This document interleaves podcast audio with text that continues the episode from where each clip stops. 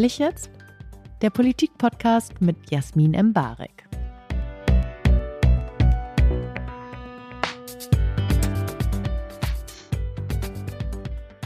Herzlich willkommen zu Ehrlich jetzt, ein weiterer Politik-Talk, den alle gebraucht haben, der noch ehrlicher ist als alle anderen, der aus Politikern die wirklich wichtigen Twitter-Debatten herausfiltert, von denen außerhalb der Bubble eh noch niemand gehört hat. Und das machen wir heute mit Marie-Agnes Strack-Zimmermann aus der FDP. Und ich glaube, Frau Strack-Zimmermann, Sie sind ja die berühmteste Frau der FDP aller Ist das Zeiten. so? Na, das glaube ich. Aber ich stelle Sie trotzdem vor.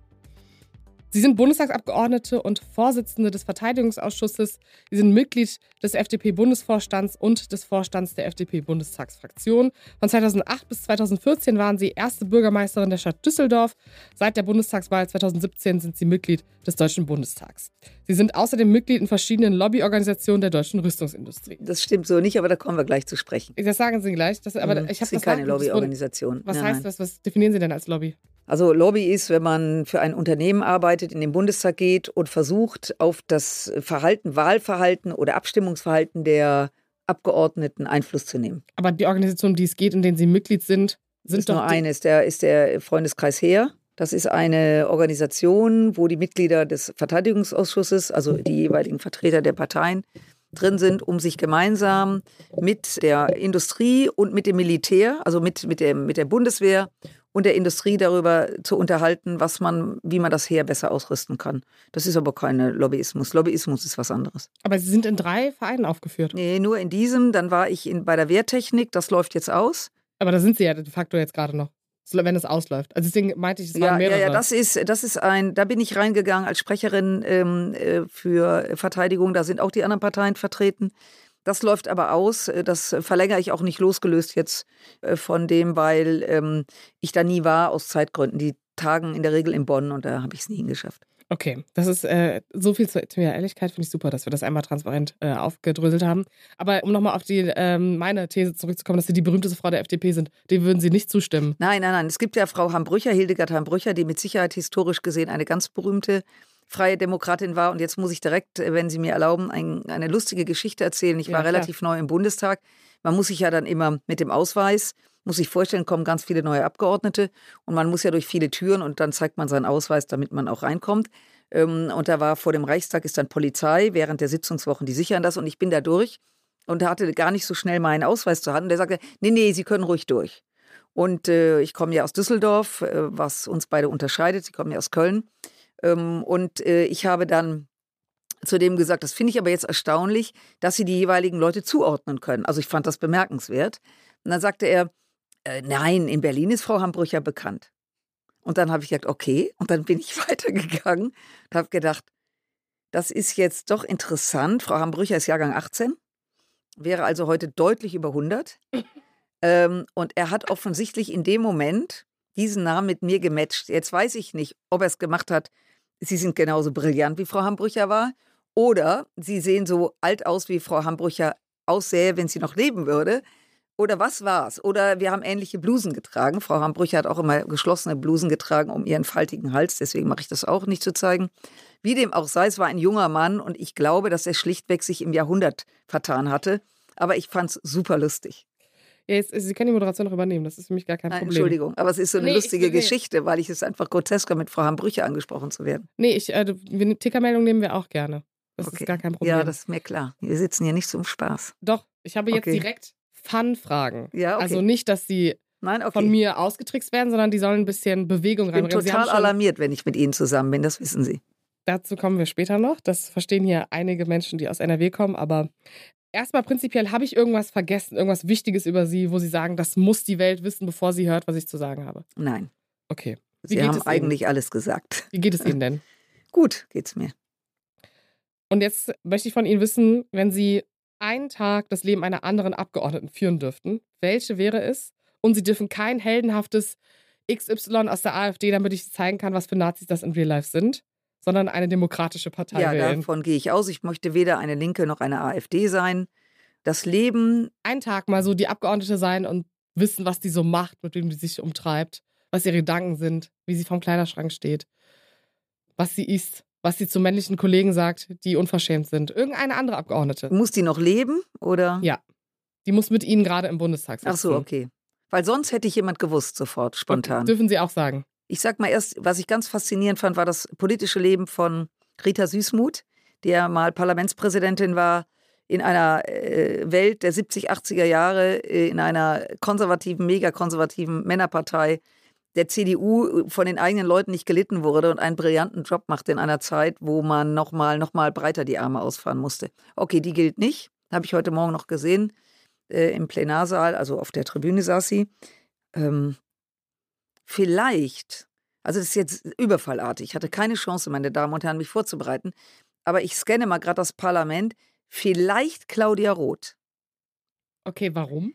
Claudia Roth lernte ich medial kennen, persönlich ja erst seit ein paar Jahren, als sie mehr oder weniger auf den Schienen von Brockdorf fest, nicht festgeklebt, äh, seinerzeit klebte man sich noch nicht fest, wenn man protestierte, saß und demonstrierte. Und sie hat ja eine ganz interessante Karriere als Managerin, äh, ich glaube, von Ton, Scherb, Steine, Steine, Herr Scherben, Dingenskirchen. Das fände ich ganz interessant, weil sie doch eine gewisse Inkarnation, eine gewisse Wandlung durchgemacht hat. Von renitent ähm, über schrill bis zur Elder Stateswoman. Ja. Und da mal in den Kopf reinzugucken. Wir verändern uns ja alle logischerweise nicht nur äußerlich, sondern eben auch so, dass man Dinge heute anders sieht, als man vor 20, 30 Jahren. Das fände ich mal spannend. Okay, damit gehen wir jetzt zu, zu richtigen Inhalten. Sie Ja. haben nämlich ein Thema mitgebracht und äh, das Thema lautet Humor. Man könnte jetzt denken, es ist in gewisser Weise ein erwartbares Thema, aber ich muss auch sagen, ich habe das Gefühl, einige Hauptstadtjournalisten haben sich wieder richtig gespürt, als sie in den Bundestag gekommen sind, weil man das Gefühl hatte, okay, da spricht mal jemand, der einfach das, was die Person denkt, was alle denken, dann im Raum einfach zu sagen und mal zu gucken, was passiert. Zumindest natürlich auch mit Grenzen, selbstverständlich. Ja, ja, nein, nein, das, wir, Also- sind, wir sind ja alle Demokraten hier und Ja, dem, ja erstens äh, Demokrat und dann liegt einem ja manchmal was auf der Zunge, was man nicht sagt, weil man auch erzogen worden ist. Aber warum haben Sie dieses Thema mitgebracht? Verteidigung, Nee, sondern Humor. weil ich. Sie dürfen äh, jetzt keine, dürfen keine politische Agenda hier durchführen. nee, will ich auch nicht. Also Ja. ich bin ganz erleichtert. Ich dachte, jetzt wird's wieder ernst. Nee, Sie Also haben ja Humor, Humor- mitgebracht. Also, ich habe Humor mitgebracht. Also, erstmal halte ich mich für sehr humorvoll. Das liegt aber daran, dass ich in einer Familie groß geworden bin, wo wir ähm, nicht nur in der Vergangenheit mit meinen Eltern, schon meine Großeltern, wir haben, bei uns wurde sehr viel gelacht. Und zwar nicht nur über andere, das ist ja immer einfach, sondern jeder von uns erlebt ja auch so eine eigene Situationskomik. Und darüber zu lachen, wo man selber vielleicht auch eine völlig bescheuerte Rolle spielt, das, also ich bin in einem humorvollen Umfeld aufgewachsen. Dann komme ich aus dem Rheinland und da ist man mal grundsätzlich fröhlich rheinisch drauf. Das unterscheidet schon, das ist mir als Kind natürlich nie so klar geworden, aber wenn ich jetzt hier in Berlin bin, vergleichbar, ist es im Rheinland lustiger. Das würde ich unterstützen. Da Also so wir- auf dem ja. Markt jetzt. Da trifft Ja. man so Marktfrauen. das ist mal per se lustiger. Es gab ja mal einen Augenblick, was ich sehr lustig fand, als der Kanzler über mich von Mädel sprach. Also er hat meinen Namen nicht genannt, aber ich fühlte mich angesprochen, weil Mädel ist im Rheinland unter 50 und junge Frau über 50. Ja. Und äh, in dem Moment hat er mich eindeutig 20 Jahre jünger gemacht. Also Das fanden Sie Humor, toll. Humor, ich fand es lustig, weil Mhm. er hat das ja aus Versehen gesagt, aber ich habe das natürlich entsprechend in Düsseldorf vermarktet, dass ich nicht eine junge Frau, sondern ein Mädel bin. Also ja, ich bin so groß geworden und ich, ich wünschte, es wären manche Menschen humorvoller, weil es auch Aggression aus dem Druck aus dem Kessel nimmt, wenn man auch mal anfängt zu lachen. Also, das ist jetzt meine These, dass ich Sie als eine der satirischsten Politikerinnen im Bundestag bezeichnen würde. Satirisch sogar. Ja. Ich finde auch Ihre äh, legendären Auftritte in Formaten wie der Heute-Show. Das ist natürlich mit Karl Lauterbach, glaube ich, schon die Top 2 des Bundestags. Ja, aber Lauterbach ist gut. Wer würden Sie denn sagen, ist der lustigste Politiker oder die lustigste Politikerin im ganzen Bundestag außer Sie selber? Also ich glaube, dass Lauterbach ein ausgesprochen lustiger ist.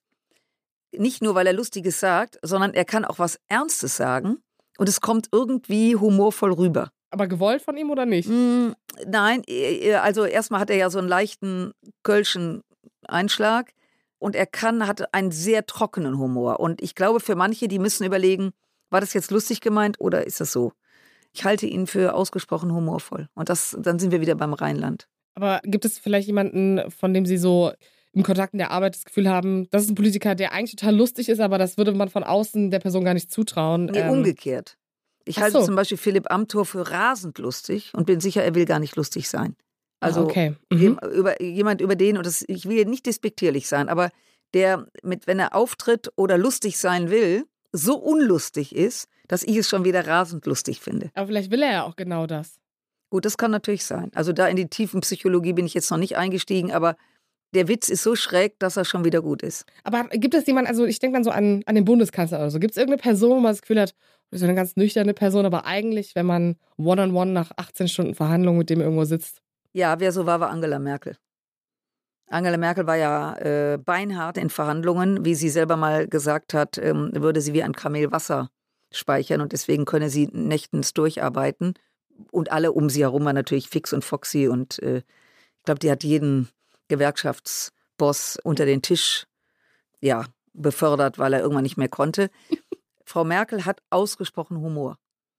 Wir haben uns mal über Namen unterhalten. Ich habe ja einen Doppelnamen. Und jeder glaubt natürlich, mein Name ist Strack, geborene Zimmermann oder wie auch immer. Und dann habe ich immer erklärt, nein, ich habe den ganzen Namen geheiratet. Und dann erzählte sie ihre Namensgebung.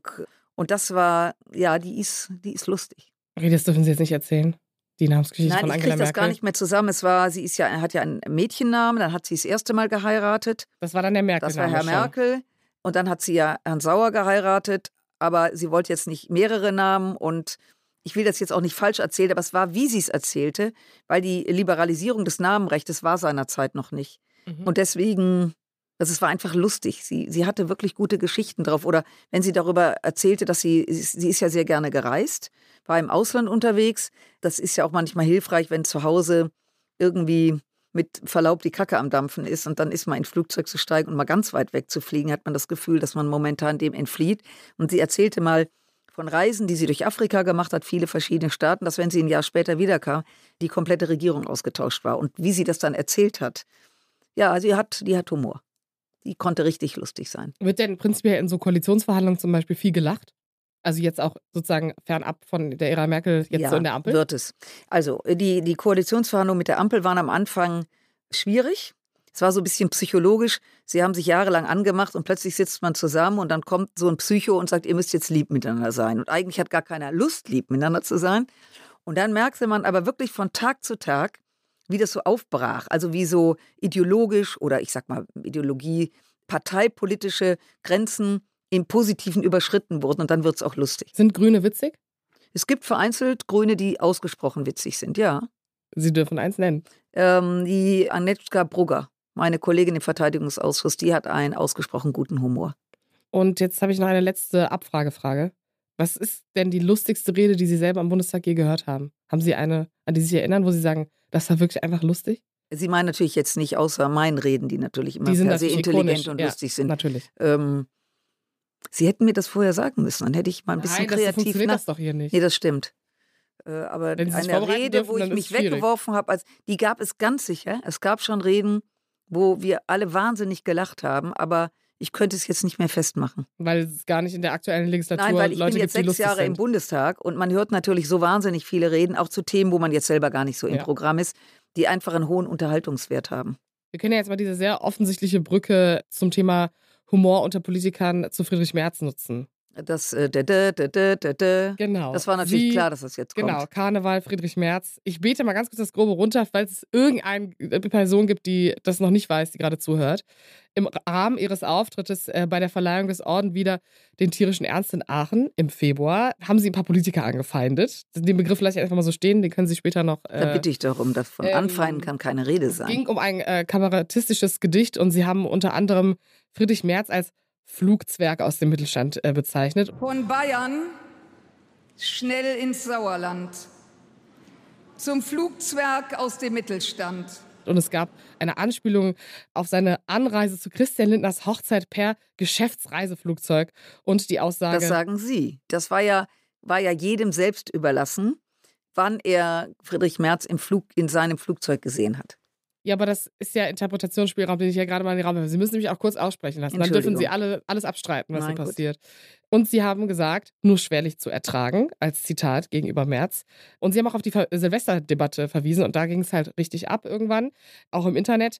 Zitat, heißt ein Junge Ali und nicht Sascha. Beschimpfte ihn als Grundschulpascha. Und sie haben auch auf die ukrainischen Flüchtlinge verwiesen. Wer vor Krieg geflohen ist, verhöhnt er als Sozialtourist. Es gab auch was für Olaf Scholz und auch Wladimir Putin bekamen in ihrem Gedicht die Titel Kanzlerzwerg, Wodka-Zwerg und Kriegsverbrecher.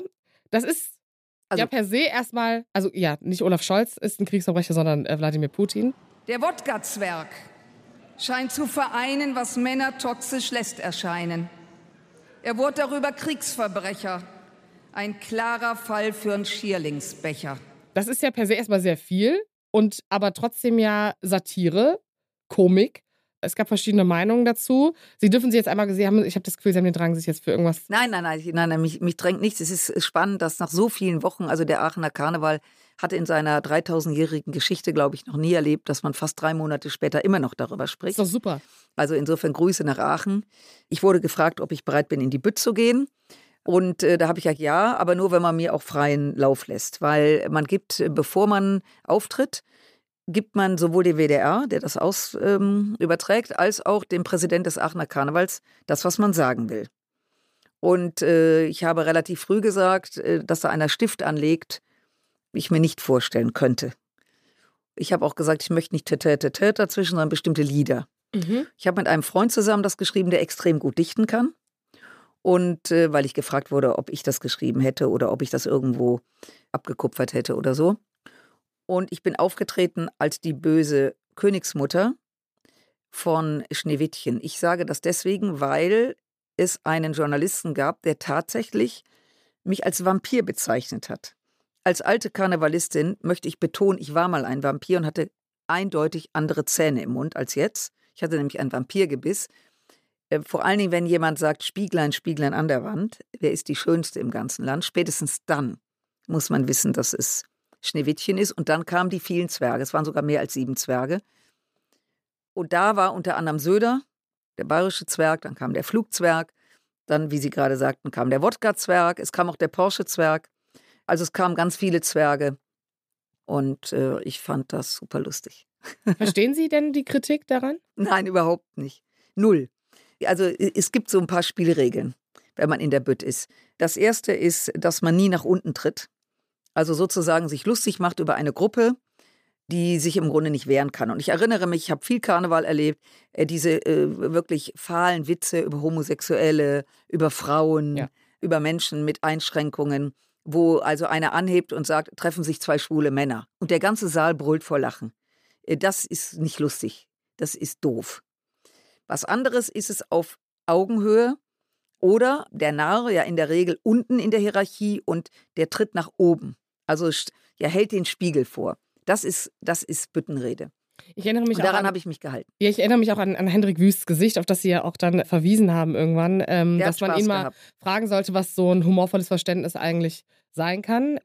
Warum glauben Sie, gab es so natürlich auch als Oppositionspartei klar, dass man sich da wehrt und daraus irgendwie mediale Dinge macht. Aber warum glauben Sie, gab es so eine unfassbar große Diskussion genau darüber, weil Sie ja eigentlich satirisch einen Punkt darüber gemacht haben, was die Union vielleicht bezüglich ihrer Migrationspolitik so Ja, ich richtig hab- und falsch macht. Ja, also ich habe ja Dinge eingebaut in dieses Gedicht, die tatsächlich äh, stattgefunden haben. Mhm. Das ist das eine. Henrik Wüst hat sehr gelacht, übrigens auch Armin, äh, Armin Laschet, der äh, Herrn Wüst gegenüber saß. Beide übrigens aus dem Rheinland, die sich köstlich amüsierten, vielleicht auch, weil sie, weiß ich nicht, also die einfach Humor haben. So, ich will das jetzt gar nicht überinterpretieren. Und die Aufregung darüber entstand, also, dass ich damit treffe, das war mir klar. Ja, Wenn Sie in der Politik sind ja. und gehen in die Bütt, dann kann man natürlich sagen, muss jemand, der in der Politik ist, auch gleichzeitig in die Bütt. Da, darüber lässt Mhm. sich trefflich streiten. Man hätte es Mann, Friedrich Merz, der sich besonders angesprochen fühlte in dem, was ich sage, der hätte, wenn er gelacht hätte, auch wenn er innerlich gedacht hätte, du dumme Nuss, wenn er gelacht hätte, dann kam offensichtlich, wie ich später erfuhr, Journalisten auf ihn zu, um ihn zu fragen, wie finden Sie es? Und er hat dann, wurde mir erzählt, muss ich dazu sagen, ich habe das gar nicht mitbekommen, hätte er fluchtartig den Saal verlassen, also nach der ganzen Mhm. Veranstaltung, nicht, nicht vorher. Und wenn er es weggelacht hätte, wäre das Ding durch gewesen. Ja. Dann hätten ein paar drüber geschrieben. Die Krönung allerdings war, dass sein Generalsekretär allen Ernstes, Mario Chaya aus Berlin, tatsächlich zu mir sagte, ich solle mich dafür entschuldigen.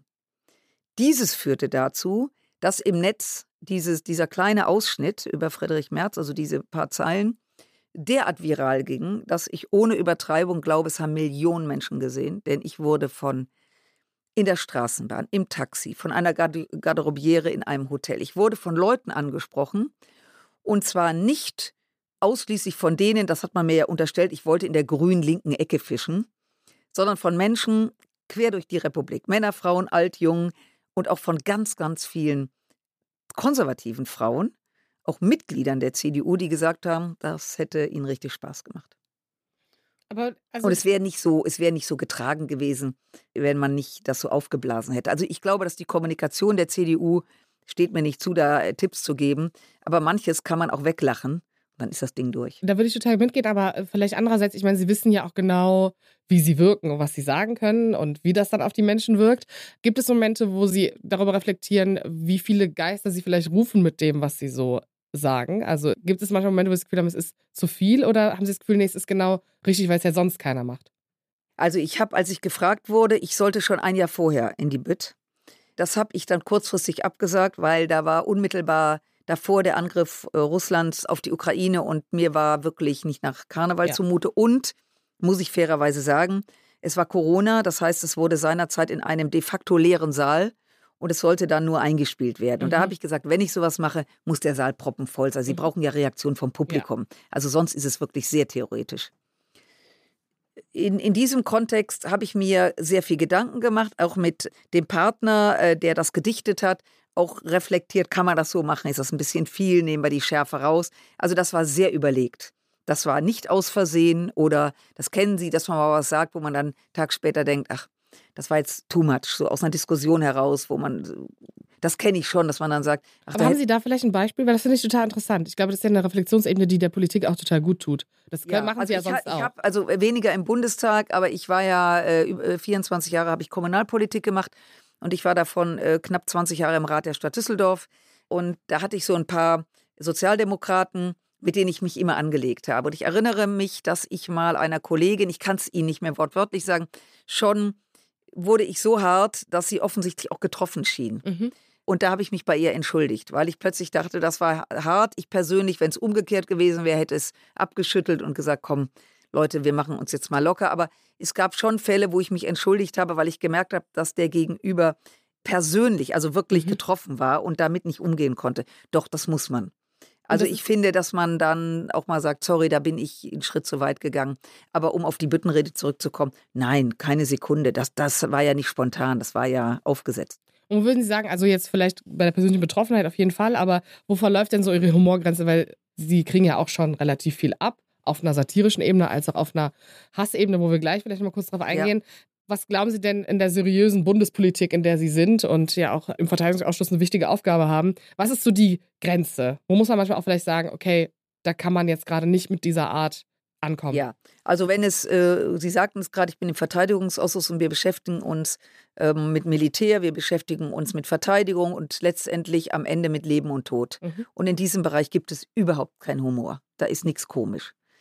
Also es gibt natürlich Bereiche, die einfach sehr ernst sind, wenn wir gesellschaftspolitische Debatten führen, was Sterbehilfe betrifft, äh, was Beratung für Frauen in Krisensituationen, ungewollte Schwangerschaft, also diese, da gibt es, finde ich, keinen Spielraum. Das ist so, das sollte man sch- schon reflektieren. Es gibt also einfach einen Moment, da ist jeder Witz völlig fehl am Platz. Ich habe gerade kurz Hass angerissen. Gestern war ein sehr erfolgreicher Tag für Sie. Können Sie erklären, wieso? Ja, also äh, grundsätzlich wimmelt es von erfolgreichen Tagen. Nein, Spaß beiseite. Jetzt, Koalitionsausschuss war super. ja, da war ich nicht drin. Da, da äh, bin ich nicht Teil von. Äh, ich äh, dürfte ausschlafen oder nachts die Augen schließen. ja, äh, ich werde ziemlich angegriffen. Also ich muss dazu sagen, wenn mir Menschen begegnen, die sind und sich mir gegenüber äußern, ist das zu 99 Prozent nett. Also Sie machen einen guten Job, vielen Dank für Ihr Engagement, lassen Sie nicht nach. Also mal per se Zustimmung. Ganz selten, dass mich mal einer so richtig von der Seite anrammt und der hat je nach meiner Stimmung, mal überhöre ich es und wenn ich gut drauf bin, dann äh, fängt er sich verbal sofort ein. Aber das kommt wirklich selten vor. Hat auch was damit zu tun, dass jemand zu attackieren im Netz natürlich viel einfacher ist, als wenn man sich gegenübersteht, weil in dem Moment bin ich ja ein Subjekt. Und im Netz sieht das schon ganz anders aus. Ja. Äh, sei es bei Twitter, sei es bei Facebook. Und äh, es gab einen Moment, gerade nach dem Angriff Russland auf die Ukraine, wo es besonders aufschlug, als ähm, ich habe mich ja mit meinen Kollegen zusammen sehr lange und stark für unter anderem für, dafür eingesetzt, dass auch Panzer in die Ukraine geliefert werden. Und als dieser Beschluss kam, jetzt werden sie geliefert, da ging das, also es war immer schon Aggression, aber da ging das nochmal so richtig, wurde das so richtig befeuert. Und da habe ich mit äh, meinem Büro, ich habe äh, viele junge Mitarbeiter, die das ja dann am Telefon hören oder E-Mail, ist ja auch nicht so lustig. Äh, dafür will man ja nicht für eine Abgeordnete arbeiten, gesagt, es ist jetzt Schluss und jetzt erstatte ich Anzeige. Mhm. Dann habe ich mich auch mit der Polizei diesbezüglich, die haben auch darum gebeten. Die haben gesagt, unbedingt, weil wir kriegen die Leute sonst nicht. Interessant ist, dass sehr viele, die mich beleidigen, auch mit Klarnamen das machen. Da kann man Mhm. sagen, das ist ja schon mal mit offenem Visier. Ja. Das ist ja eigentlich schon mal gut. Es gibt auch welche, die nennen sich Mickey Mouse oder Donald Duck und vergessen, dass man sie trotzdem findet durch ihre IP-Adresse. Die wenigsten sind so, dass sie sich, dass sie wirklich in diesem Darknet sich bewegen. Aber die Hemmung, als Herr sowieso sowieso, der ein Unternehmen hat, mir zu sagen, also ich beobachte, was sie machen und mir fallen die Finger ab und noch so weiter, das ist schon, zeigt schon die, wie enthemmt das Ja. Ganze wird. So, lange Rede, ich habe sehr, sehr viele Anzeigen laufen. Und ähm, vorgestern äh, habe ich in der Zeitung dann gelesen, weil das ein Prozess war. Und da hat jemand, der mich beleidigt hat, auf übelste Art und Weise ein Jahr auf Bewährung bekommen. Was ein guter Erfolg ist. Das ist ein guter Erfolg, weil das äh, mir berichtet wurde, dass das ein älterer Herr war, also älter wahrscheinlich waren wir gleich alt, der einfach ja völlig äh, morgens meinte, er müsse jetzt mal richtig einen raushauen. Und das ist auch ein Beispiel dafür, dass wir das nicht zulassen. Und das klingt jetzt vielleicht ein bisschen altruistisch, aber ich mache es wirklich, Mhm. auch für allen Dingen für meine Kolleginnen, die, glaube ich, sehr, sehr darunter leiden. Das tue ich nicht. Ich Also es leide macht nicht. gar- also Nein. Sie haben ist- auch nie so einen Moment, wo Sie denken, boah, da habe ich mir vielleicht was angetan mit dem Beruf. Klar ist es auch ein Privileg, aber womit ich eigentlich nichts zu tun haben möchte. Wenn man schon irgendwie Todes- und Missbrauchswünsche, die man ja unter ihren Tweets findet, wenn man einfach guckt, sieht genau. man das ja. Ja, ja, genau. Ähm, Ja, das, das ist ja schon einfach sehr viel verbale, auch oft sexualisierte Gewalt, wo man so denkt, Ja, boah, ist sexualisiert und dann auch, äh, ja, der wächst ja schon Bart, sieht aus wie ein Mann und so. Aber offen gestanden, das ist so doof. Das ist intellektuell so äh, jenseits von Gut und Böse. Das lasse ich nicht an mich ran. Aber das ist sehr unterschiedlich. Es werden, sind ja auch nicht nur Frauen betroffen, auch Männer. Ich glaube allerdings, dass Frauen sich natürlich gerade, wenn es sexualisierte Gewalt ist, gerade auch bei jungen Frauen, dass sie das total aus dem Tritt bringt und ich motiviere die immer, sich äh, wirklich da auch durch den Tunnel zu gehen, das auszublenden. Ich gehöre also auch nicht dazu, die ständig im Netz sucht, weil wenn sie anfangen zu suchen, dann wird es ja noch schlimmer. Das Wort Kriegstreiberin, das ist Kategorie harmlos. Das haben wir mal gescannt, rein rechnerisch. Äh, Da kam das nach der Panzerlieferung, glaube ich, 14.000 Mal in der Woche vor. Wissen Sie, das ist so, ja, so what. Nee, sehr inspirierendes Bild, muss ich an der Stelle sagen, weil ich, wenn man als Frau im Internet Ja. auch nur drei Follower hat, weiß man ja, was passieren Ja, kann so, ne? Und ich mache jetzt einen Disput auf. Das ist eine krasse Überleitung. Können Sie sich noch an meine Düsseldorf-Satire erinnern? Die Sie nicht so toll fanden? Ja, ich erinnere mich daran und dann haben wir auch hart diskutiert darüber. Ja, wir waren bei der gleichen Sendung, ein paar Tage später irgendwo. Ja. Und ich habe Da war ich äh, aber nett trotzdem zu Ihnen, total oder? nett. Oh, Gott sei Dank. Und es, vielleicht fand ich es auch so nett, weil ich habe äh, einen mega Shitstorm auch bekommen von jungen Düsseldorfer Männern mit Todesdrohungen. Ähm, das ist übertrieben. Also, dass Sie das als Kölnerin gemacht haben, ist schon mutig. Aber Es letzteres ist, geht nee, gar total. nicht. Also ich, ich Ja. glaube, da, da, da gehe ich mit Ihnen mit. Die Dinge, die ich sage, die sage ich auch. Und ich glaube, die Konsequenz, dass Leute das nicht gut finden, die ist halt da. Damit So. lebt man. Aber so Nationalpatriotismus Mhm. kann ja manchmal auch anders sein. Mhm. Und ich dachte, ich bringe das einfach nochmal ganz kurz hier rein, damit Sie auch nochmal sagen, wie, wie toll Köln ist und wie sehr ich Hat- recht habe. ja. Und ne? Köln hat eine wirklich bemerkenswerte Kirche. Unser Dom äh, ist eine ähm, Arena, in der Sport getrieben wird. Aber nein, ähm, Köln ist eine wirklich tolle Stadt.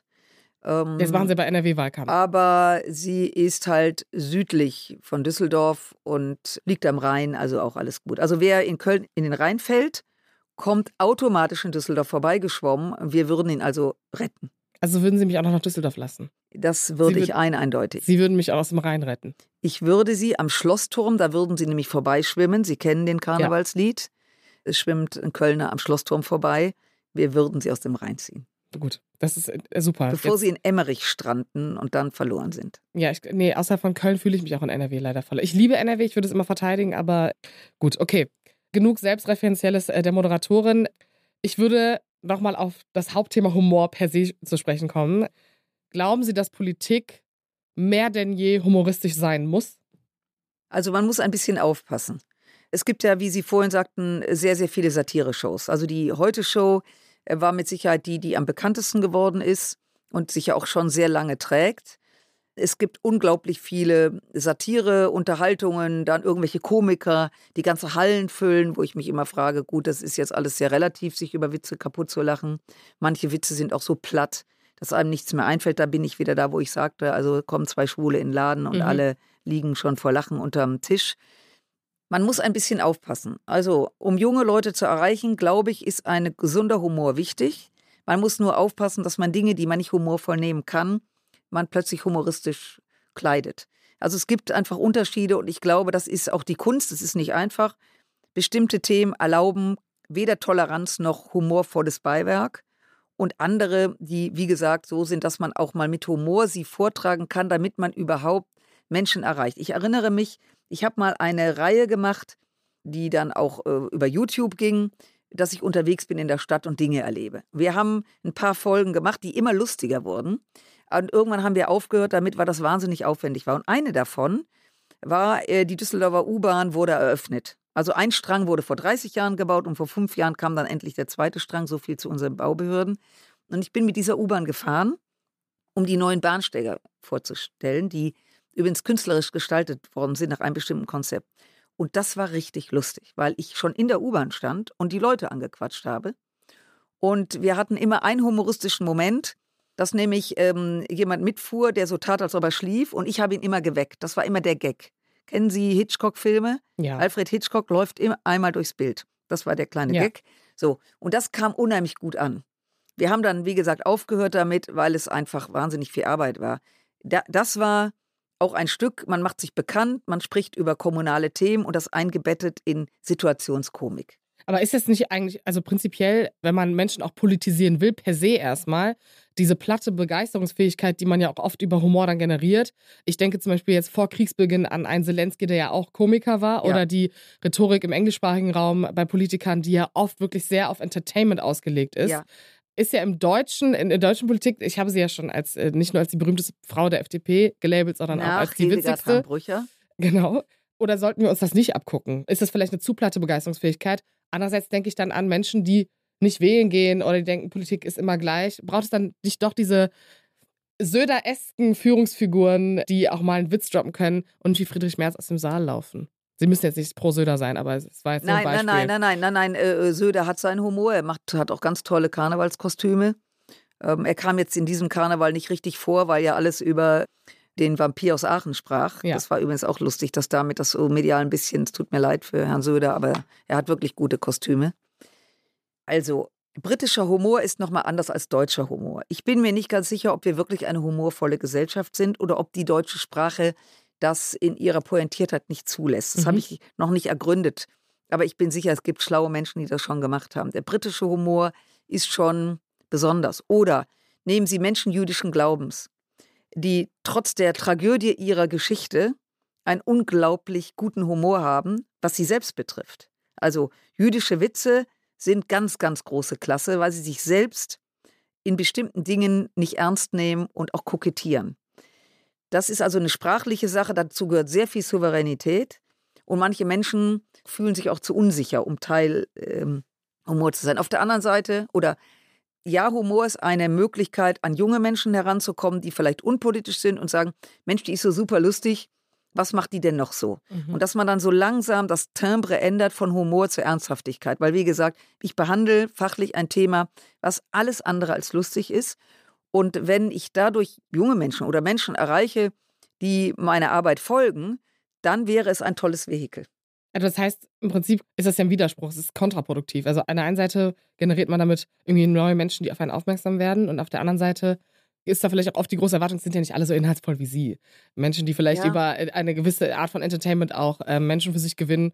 Das heißt, es, vielleicht schadet es ja wieder in der großen Sache, weil man ja wieder einzelne Figuren hat, die vielleicht auch eine mediale Reichweite Ja. haben oder eine Deutungshoheit schaffen in der Debatte dadurch und dann aber Ja, das, ich glaube, das ist sehr runtergebrochen auf die Persönlichkeit. Ich erinnere mich, ich meine 2018 habe ich in der Heute-Show mal einen Hammer rausgelassen. Das ist also fünf es gab Jahre viele heute Shows mit Hammern. Ja, aber ein Hammer, das war eigentlich gar keiner. Äh, Also ich fand's lustig, natürlich. Da habe ich äh, den äh, Moderator gefragt, ob er gedient hat. Der sagte natürlich nein, Lutz van der Horst. Da habe ich ihn als Weichei bezeichnet. Das war das erste, erste Lustige, also die Situationskomik. Dann hat er gesagt, ob nicht auch Frauen zur Bundeswehr sollen, also sozusagen. Und dann habe ich in diesen Sekunden gesagt, ja, ja, klar, mich, Frau Strack-Zimmermann und meine Generation, die holen sie dann, wenn der Volkssturm ansteht, gerade den Russen gegenüber, und dann können die Russen sich warm anziehen. So. Das war, die Leute im Studio lagen unterm Teppich. Und Frau Merkel hat mich übrigens angesprochen im Plenum. Frau Merkel hat nämlich regelmäßig Heute-Show geschaut, wie sie mir sagte. Und sie sagte, boah, Frau Schreck-Zimmermann, wenn ich sowas sagen würde, die fand das super lustig, aber Mhm. wenn ich sowas sagen würde, habe ich ja, Frau Merkel, Sie sind Kanzlerin, ich bin eine einfache Abgeordnete. So ein paar Jahre später, die Heute-Show hat es neulich mal eingebaut und gesagt, na gut, dass es fünf Jahre her ist, zeigt mal, dass eine super lustige Sache plötzlich krass in der Realität wirkt. Also heute würde ich das natürlich nie sagen, auch nicht spaßig, weil es völlig daneben wäre. Aber seinerzeit war das eben lustig, weil ich, ich bin Jahrgang 1958, bin 65 Jahre alt und diese, nennen Sie es gute oder schlechte Russenwitze, die gab es natürlich, als ich Kind und Jugendliche war. Und das bekommt heute ein völlig anderes Timbre. Also man Ähm. muss einen Witz machen und direkt das Datum drunter schreiben. ja, aber das ist halt die Gefahr des Internets. Also Ja, genau. Das ist die Ge Gefahr des Internets, dass man es, so ist es ja. hat das vielleicht auch was mit der Gefahr, lustig sein zu wollen zu tun? Also Nein, ich wollte ja nicht lustig sein, ich nee, nicht war jetzt bei einfach ihm lustig. per se, sondern Ja. es ist ja sozusagen Ja, dieser, diese, diese Moment und diese Situationskomik, die man auch gut ausnutzen kann, die halt einem dann am Ende des Tages wieder eine Mauer einfach vor die Augen stellt. Naja, man kann natürlich alles rausschneiden und anders verwerten und so weiter. Das ist natürlich dann. Ich glaube, dass die Sache ist die, man muss natürlich eine gewisse Kontrolle äh, sich bewahren. Keine Frage, das empfiehlt sich generell. Aber was wichtig ist, dass man nicht eine Schere in den Kopf bekommt. Und das ist, glaube ich, das große Problem vieler Kolleginnen und Kollegen in unterschiedlichen Parlamenten, dass sie aus der Angst heraus, was Falsches zu sagen oder etwas zu sagen, was möglicherweise als Shitstorm einem aber sowas von entgegenkommt, wenig sagen oder gar nichts sagen oder auch gestelzt sprechen. Nach Mhm. dem Motto, es gibt so ein Muster, das bediene ich sprachlich und dann bin ich auf der sicheren Seite. Damit ist aber der Typus Mensch. Also, wir kommen ja im Deutschen Bundestag aus 16 unterschiedlichen Bundesländern, aus unterschiedlichsten Städten. Wir haben eine andere Sprache, also Dialekte. Wir haben andere Typen, andere Charaktere. Das macht es ja aus, denn der Bundestag repräsentiert ja das komplette Deutschland. Und wenn man immer diese Schere im Kopf hat, ich glaube, dass man dann nicht authentisch ist. Haben Sie manchmal eine Schere im Kopf, wenn Sie norddeutschen Humor hören? Nee, ich finde Humor grundsätzlich gut. Manchmal gibt es Humor, den verstehe ich nicht. Nicht, dass ich den Witz nicht verstehe, sondern wenn einer norddeutsches Platt redet oder man im tiefen Bayern ist, wo ich dann ins Schleudern komme, rein sprachlich. Also nicht ich hab- akustisch, Aber ich sondern. habe ein Beispiel für Sie. Oh. Können Sie sich daran erinnern, als der Bundeskanzler auf die Frage einer Journalistin, ob es Sicherheitsgarantien für die Ukraine gibt seitens der G7-Staaten, die Antwort, ja, das könnte ich. Das war's, geantwortet. Daran erinnere ich mich natürlich, weil das ein sehr trockener Humor war, nach Ja. dem Motto, das könnte ich, und dann war Stille, haben sich viele darüber aufgeregt. Ich fand es durchaus lustig. Mhm. weil damit hatte keiner gerechnet. Weil sie gehen ja immer davon aus, ich bin ja ein Beispiel dafür, dass man auch auf eine kurze Frage sehr lang antworten kann oder will, um möglicher Ding, möglicherweise auch Dinge einzubetten. Und ich glaube, dass Journalistinnen und Journalisten auf die Frage natürlich eine Antwort bekommen wollten. Und er sagte, könnte ich. Und dann war Pause nach dem Motto, ihr könnt mich aber, ich sage aber nichts. Das hatte schon, ja, ich fand's lustig. Ich weiß, alle haben sich aufgeregt als arrogant und so weiter. Ich fand es ganz lustig. Übrigens, wo wir gerade vom Bundeskanzler sprechen. Er war ja bei Wladimir Putin unmittelbar bevor Russland die Ukraine angegriffen hat. Und da gab es eine Pressekonferenz, wo ähm, Herr Scholz neben Putin stand und es gab ein Momentum nach dem Motto, wir wollen ja in Frieden, ich kriege es jetzt so halb zusammen, man kann sich es aber sehr schön noch im, im, bei YouTube angucken, dass man in Zukunft ja auch friedlich miteinander leben wolle. Und dann hat Scholz so eingeworfen, also zumindest absehbar, weil wir wissen ja nicht, wie lange wir Politik machen, und guckte dann zu Putin rüber. Oder, Und Ich erinnere mich. das fand ich super cool, weil Scholz hat dann auch so verschmitzt gelacht. Putin fand das natürlich null lustig. Da muss ich sagen, habe ich den Kanzler gefeiert, weil das war eine solche Situationskomik. Und jetzt stellen wir uns vor, nicht mit irgendeinem, sondern mit dem mächtigsten und grausamsten Mann Russlands, hat er ihm da so ein Ei hingelegt. Das fand ich echt lustig. Das fand ich lustig. Tá. Du bist gestresst von der Uni, liegst abends oft im Bett und grübelst oder steckst tief in einer Krise? Der Ratgeber Mental Health von Zeit Campus hilft dir, deine Gedanken und Gefühle zu sortieren und Ruhe in stressigen Momenten zu finden. Er enthält Entspannungstechniken, Lernmethoden und Notfallstrategien sowie zahlreiche Interviews mit ExpertInnen und Erfahrungsberichte von Studierenden. Sichere dir jetzt dein gratis E-Paper zum Download unter www.zeit.de/slash mental health. Wäre die FDP denn bei 15 Prozent, wenn Christian Lindner auch lustig wäre und sie das lustig finden würden? Nee, äh, Christian Lindner ist lustig. Wenn Sie ihn persönlich erleben, privat erleben, hat er ausgesprochen großen Humor. Ich, Außer wenn wir über, wenn wir Witze darüber machen, ob es ein Tempolimit gibt, dann hat er keinen Humor. ach, ich glaube einfach, wenn es immer wieder Themen Das gibt, die man wie zu ein platt, ne? Kaugummi da rauszieht, dass man irgendwann mal sagt, Leute, lass stecken. Also wenn man sich immer festbeißt an einem Thema, wo diese Bundesrepublik viele Themen hat, dass da auch Minister den Humor verlieren oder zumindest, das finde ich nachvollziehbar. Okay, wir gehen von den Platten weg, aber jetzt ernsthaft. Also, die Liberalen haben ja so ein. Die schwanken ja so ein bisschen und die sind aus ein paar Landtagen rausgeflogen. Und ich frage mich so ein bisschen, bei der Identität der FDP Aus kann zwei, man aus ja. Berlin und Niedersachsen. Das ist ein Paar. Es ist de facto ein Ach so, Paar. so machen sie es. Gut, gut. Ähm, nee, nicht, dass ich, dass ich das jetzt als gut oder schlecht bewerten wollen würde. Nein, das ist ähm, schlecht. Das ist keine sie ist es auf jeden. Fall schlecht, Ja. das stimmt. Aber wenn man jetzt an die FDP als Ganzes denkt und fragt, wo sind Identifikationspunkte, wo man das Gefühl hat, okay, da erkennt man eine Richtung, politischen Stil, da gehen ja schon viele Ecken zwischen Kubicki, Lindner, Ihnen, Johannes Vogel und Franziska Brandmann irgendwie auseinander, wenn man jetzt an die Figuren denkt, die sehr sichtbar sind. Braucht es vielleicht eine prinzipiell lustigere FDP, die auch selbst referenziell damit umgehen kann, dass sie irgendwo zwischen der Definition eines besseren oder richtigen Freiheitsbegriffes und der Nischenpartei für Reiche sich irgendwo findet. Also Sie haben jetzt mal ganz kurz in 30 Sekunden viele Klischees eingebaut. Ja, Darauf gehe ich natürlich Ziel. überhaupt nicht Nein, ein. Lass mich da auch keinen gar Fall. nicht provozieren. Also, das ist kein Thema der FDP. Das haben Sie in allen Parteien, weil Sie in jeder Was genau? Ja diese, diese Mischung aus lustigeren und ernsthafteren oder auch aus Kollegen, die ein bisschen spröde wirken oder trocken wirken. Das haben sie in jeder Partei, weil natürlich diese Fraktionen, ich sagte ja gerade aus der ganzen äh, Republik zusammenkommen. Und da gibt es natürlich, losgelöst von der Parteizugehörigkeit, einfach lustige Menschen. Und ich, ich nehme mal ein Beispiel. Ich hatte im Verteidigungsausschuss der letzten Legislatur Kollegen der Linken, die dann aufgrund des Wahlergebnisses nicht mehr in den Bundestag zurückgekommen sind. Und da war ein Kollege, der hatte unheimlich viel Humor. Wir waren politisch komplett unterschiedlich. Und ich habe mit ihm eine Reise gemacht, ich glaube, wir waren im Irak oder in irgendeinem, irgendeinem Land, in einer sehr bizarren Situation. Und ich muss sagen, der hatte wahnsinnig viel Humor und zwar auch sich selbst gegenüber. Also das gibt es in jeder Fraktion von bis und das gibt es auch bei uns von bis. Aber, Aber das Sie sind jetzt sehr elegant um die Frage rumgegangen, ob es. Also ich möchte jetzt nicht die große FDP-Grundsatzfrage aufmachen, weil es geht ja immer noch um Humor. Das war jetzt Aber- ausgesprochen grenzwertig. Meine Damen und Herren, das war gar nicht lustig. Äh, Sie sind nämlich auch jemand, der das so einbettet.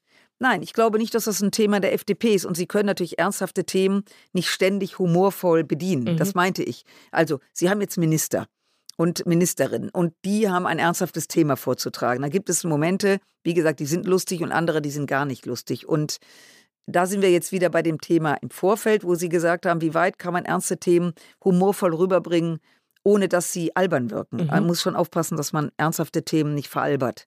Und das haben sie in dem Bereich im Sozialen, wo auch gerne von irgendwelchen Leuten Witze gemacht werden über Menschen, denen es nicht so gut geht. Und das meine ich übrigens auch mit ab, mit, mit, das macht man einfach nicht. Da empfehle ich übrigens die Büttenrede von Friedrich Merz 2006. Aachen wieder den tierischen Ernst. Er hat den Orden bekommen. Er hat eine Büttenrede gehalten. Kann man finden bei YouTube unter Friedrich Merz 2006 Aachen. Das war eine Rede, wie ich persönlich es nicht machen würde, weil er sich nur abgearbeitet hat an Minderheiten. Mehr will ich nicht sagen, wir wollen ja den Spannungsbogen halten. Okay, das ist ein ganz krasser Bogen zum Ende. Ja, weil das war, ist, war, sollte lustig sein. Der Saal hat auch getobt und gelacht. Eine solche Büttenrede heute oder äh, wäre indiskutabel, ging es um Migration und also Sie glauben es nicht, Sie müssen es sich anhören. Ist aus der Zeit gefallen. Wobei ich glaube, dass das ein oder andere vom ein oder anderen heute immer noch so gesehen wird. Aber losgelöst davon, äh, Humor ist wirklich alles sehr relativ. Okay, das ist jetzt immer ein krasser Downer zum Ende, das wissen Sie. Sie müssen jetzt was, also. Ich muss jetzt was Lustiges nein, nein, nein, ich habe hab eine, eine letzte Frage. Okay. Und äh, zwar muss in diesem Sie Podcast. führen ja das Gespräch. Theoretisch, Sie können auch gerne, also gar kein Ja. Problem. Sie können auch meinen Job machen. Dann, dann machen Sie, dann leiten Sie Nee, nicht den würde die. ich gerne machen, wenn ich äh, politisch keine Chance mehr habe, aufgestellt zu werden. Äh, dann fände ich es super, aber- auch mal ein Gespräch zu führen. Dann drehen wir das mal um und ich führe ein Gespräch mit Ihnen. aber ich gehe nicht in die Politik. Das lassen wir. Nein, ich würde Sie dann fragen, ähm, Sie begleiten kritisch, das ist Ihr Job, äh, äh, politische Parteien, Fraktionen. Wie sieht es denn bei der, in der Redaktion der Zeit aus? Mhm. Ich würde dann ein paar Namen nennen. Ich habe das mal mit einem, ich glaube, nicht mehr dafür arbeitenden Journalisten des Spiegel gemacht. Ich habe gesagt, erzählen Sie doch mal, was bei der, in der Redaktion so Aber das ist super. Dann sehen wir uns auf jeden Fall wieder, egal wie dieses Gespräch Wir endet. tauschen dann einfach das Sofa, was Soll. die Leute ja nicht wissen, dass wir uns Sie gegenüber auf auf einem grünen Sofa Sofa, sitzen. nicht auf einem blauen Sofa Ja. sitze. Das sieht man auf den schönen Schwarz-Weiß-Bildern leider nicht. Aber Sie dürfen jetzt am Ende, also Sie müssen, Sie dürfen gar nicht, Okay. Eine Sache erzählen, die Sie noch nie erzählt haben. Das macht hier jeder im Podcast. Irgendeine Anekdote, etwas Lustiges, etwas Persönliches über Sie, das dürfen Sie sich aussuchen. Vielleicht eine Motorradgeschichte, die ich noch nicht kenne. Okay, eine Motorradgeschichte. Ja, da habe ich eine. Ich bin äh, unmittelbar, also in der Oberstufe, ich war 18, aber hatte, machte gerade meinen Motorradführerschein und bin im Februar, am ersten Februarwochenende, war immer das sogenannte Elefantentreffen am Nürburgring. Da kamen weltweit Motorräder zusammen.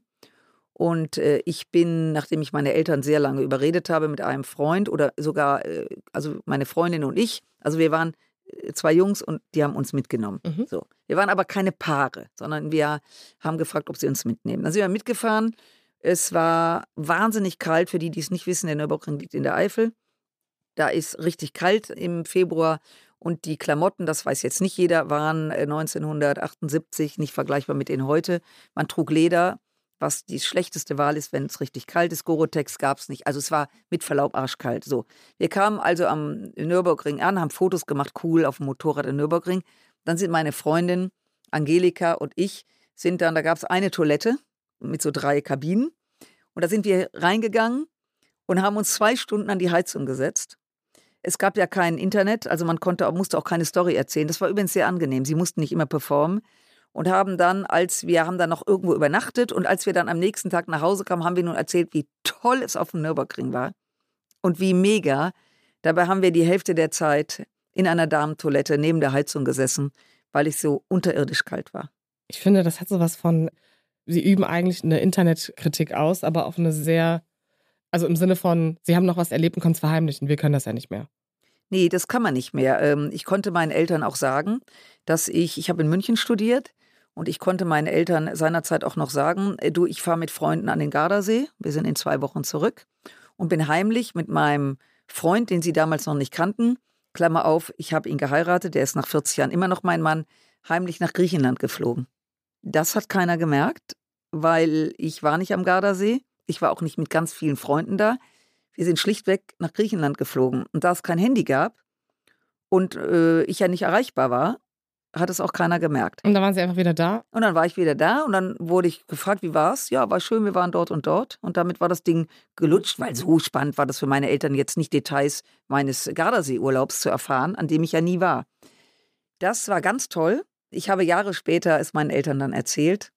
Und Meine super. geliebte Mutter, die leider nicht mehr lebt und meine Eltern, die nicht mehr leben, sagte, ich habe mir gedacht, da war irgendwas anderes, aber sie hat es dann wieder verdrängt, weil so richtig konnte sie es ja nicht verifizieren. So viel dazu. Ohne Handy, einfach sagen, ich bin in zwei Wochen wieder da. Hatte was, keine Frage. Man Den- war nicht getrieben. den Badass-Spirit nehmen. Also äh, die Zuhörer lieben es, wenn ich Englisch spreche oder Englisch. Deswegen muss ich mal sagen, diesen Badass-Spirit nehmen wir aus dieser Folge mit. Ich danke Ihnen sehr, dass Sie da waren.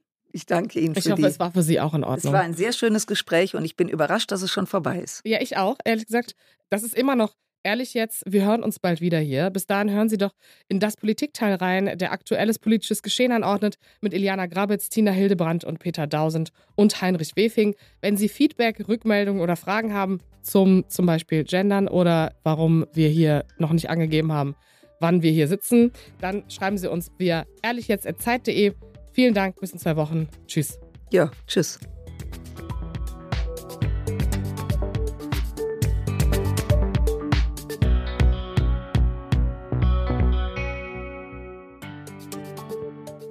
Ehrlich jetzt ist ein Podcast von Zeit Online, produziert von Pool Artists.